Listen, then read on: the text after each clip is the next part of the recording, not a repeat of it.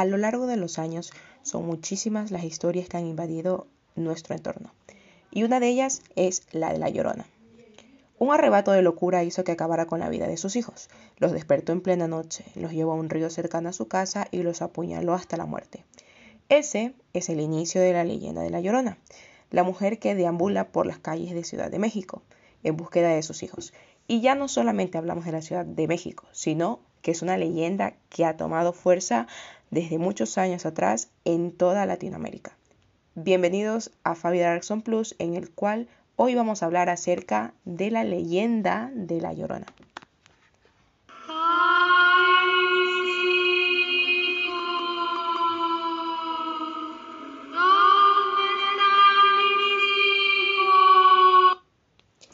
Pero bueno, para ahondar un poquito más en el tema y desmenuzarlo bien para que lo entiendan todos, em, conocida como la mujer que vaga de la noche, en la noche, la llorona eh, siempre se la caracteriza por una mujer que lleva atrás de sí un lamento propio del, del hecho de haber matado a sus hijos.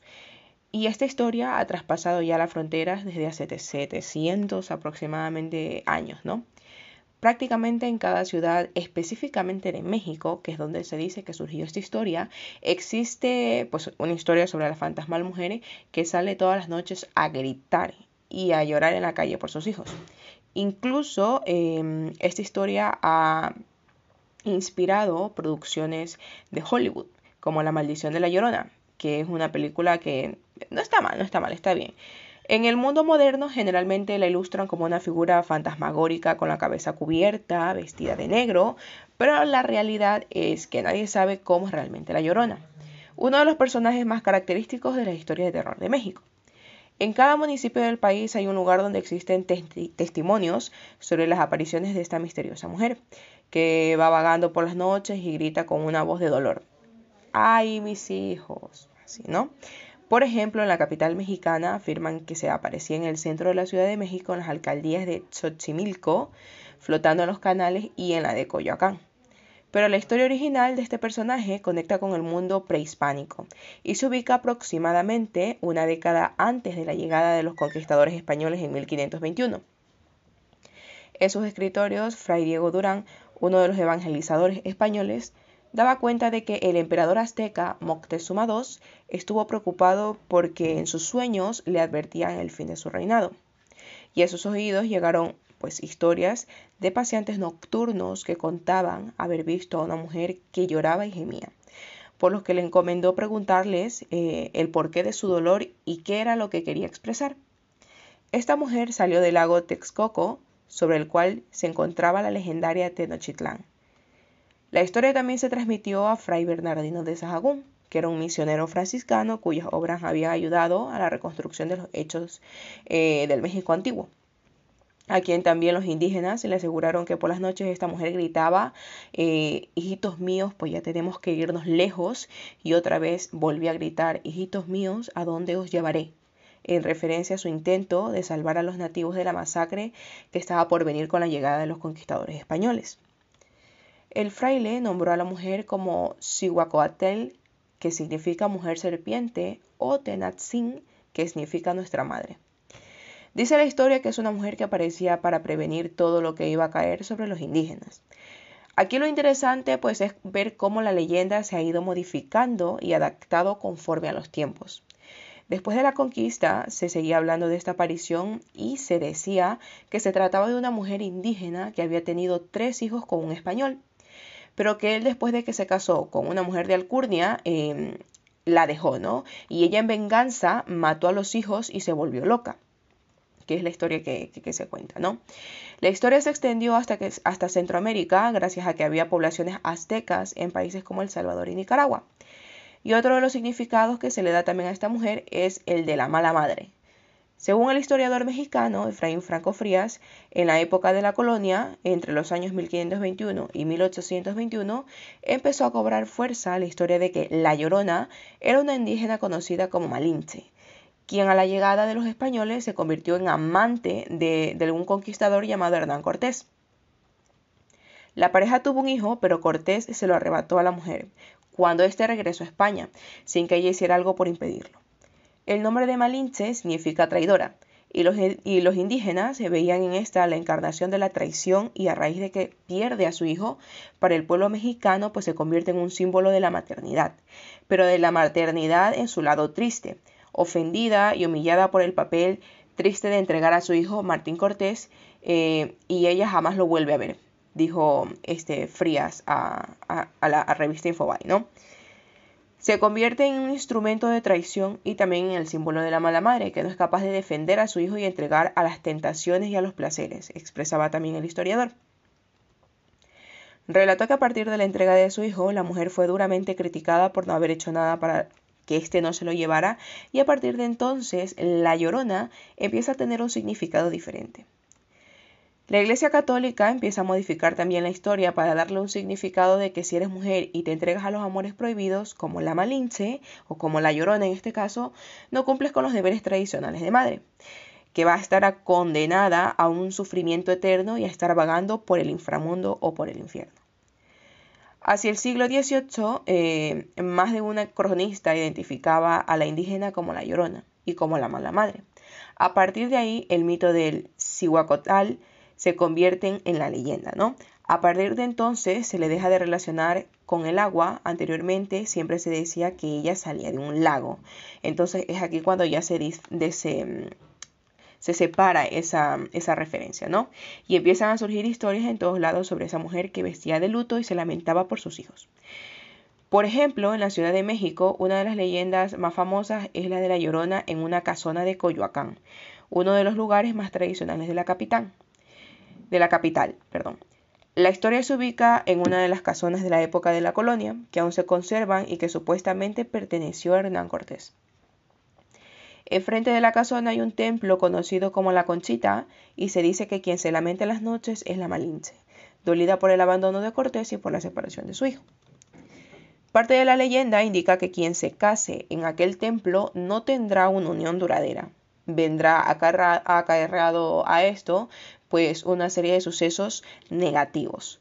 La casona está protegida por el Instituto Nacional de Antropología e Historia en la actualidad y algunos conocedores aseguran que no fue habitada por Cortés y su pareja, por lo que consideran pues una errónea atribución popular. Pero bueno, es lo que se cree del, del pueblo, ¿no? Es una creencia del populacho. Ahora, ya que hemos estado hablando acerca de la llorona y todo eso, me he seleccionado unas cuantas historias que me, han parecido interesantes de gente que ha tenido contacto con la llorona, ¿no? Eh, ah, decía eh, Gallardo eh, de Iztacali que mm, desde que él era pequeño siempre les tenían eso de que se tenía que quedar quietos porque si no se los llevaba la llorona, ¿no? dice que esa historia se la contó su prima y sucede que cuando ella vivía en Izcali, entre su colonia y la otra se atravesaba un canal y dicen que a las 11 de la noche en ese lugar se escuchaba un chillido y según los lugareños todos se tenían que quedar quietos porque si no se los llevaba la llorona.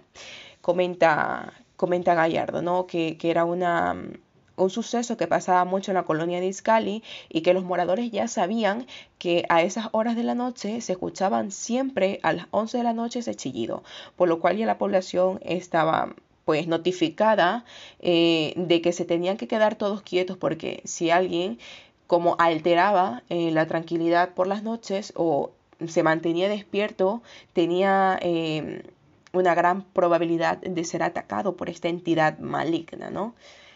Ahora también tenemos otro relato de otro usuario llamado Alma Berta, de una usuaria de las Reyes de la Paz de Estado, México, de Estado de México, ¿no?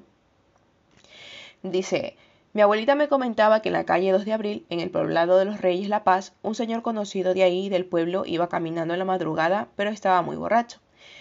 Aquel señor se encontró con una hermosa mujer que traía puesto un vestido blanco y largo. El señor le, le comenzó pues a hacer piropos y a decir cosas como en conquista, ¿no?